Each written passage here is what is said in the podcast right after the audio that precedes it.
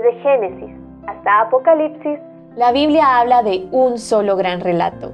La historia de Dios y su plan redentor en la persona de su Hijo, Jesucristo. Te invitamos a escuchar este extracto de la Biblia devocional centrada en Cristo, presentada por Lifeway Mujeres y Biblias Holman. En el principio.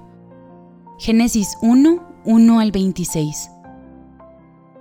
Toda historia requiere un principio.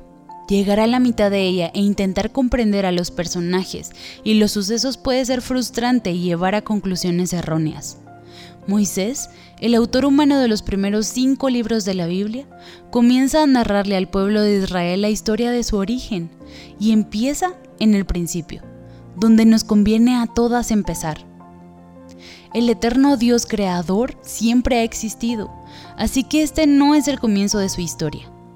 El primer capítulo de la Biblia relata la tierna y magnífica realidad de que el Trino Dios Santo, que existe por sí mismo, en perfecta comunión el Padre, el Hijo y el Espíritu Santo, sin necesidad de nada ni nadie que llenara y le diera propósito a su existencia, escogió crear un mundo físico este mundo reflejaría su infinita creatividad y hermosura. Y es más, reflejaría de forma específica su propia imagen en la creación del ser humano. El Nuevo Testamento nos revela cuál miembro de la deidad habló las palabras en su obra creadora, porque en él fueron creadas todas las cosas, las que hay en los cielos y las que hay en la tierra, visibles e invisibles, sean tronos, sean dominios, sean principados, sean potestades. Todo fue creado por medio de Él y para Él. Y Él es antes de todas las cosas, y todas las cosas en Él subsisten. Colosenses 1, 16 al 17. Tú y yo sabemos quién es esta persona de la deidad, ¿no? Él es el verbo, literalmente la palabra, de quien habla Juan 1. Esta palabra hizo todo lo que existe. Él es la vida y la luz de la humanidad que Él creó. ¿Captas el peso de lo que esto significa?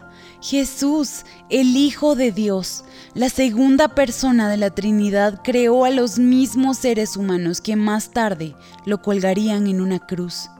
En el principio, él separó la luz de las tinieblas físicas y separaría después la luz de las tinieblas espiritualmente con su muerte en sacrificio. Al crear la luz y separarla de las tinieblas ese primer día, Cristo ya sabía que tendría que dar su vida para separar para sí un pueblo de luz. Cada día a nosotras nos toca reflejarlo delante de los demás porque fuimos creadas para andar en su luz y reflejarla porque de Él y por Él y para Él son todas las cosas. A Él sea la gloria por los siglos. Amén. Romanos 11, 36. Para conocer más recursos relacionados a esta gran historia, visita www.centradaencristo.com.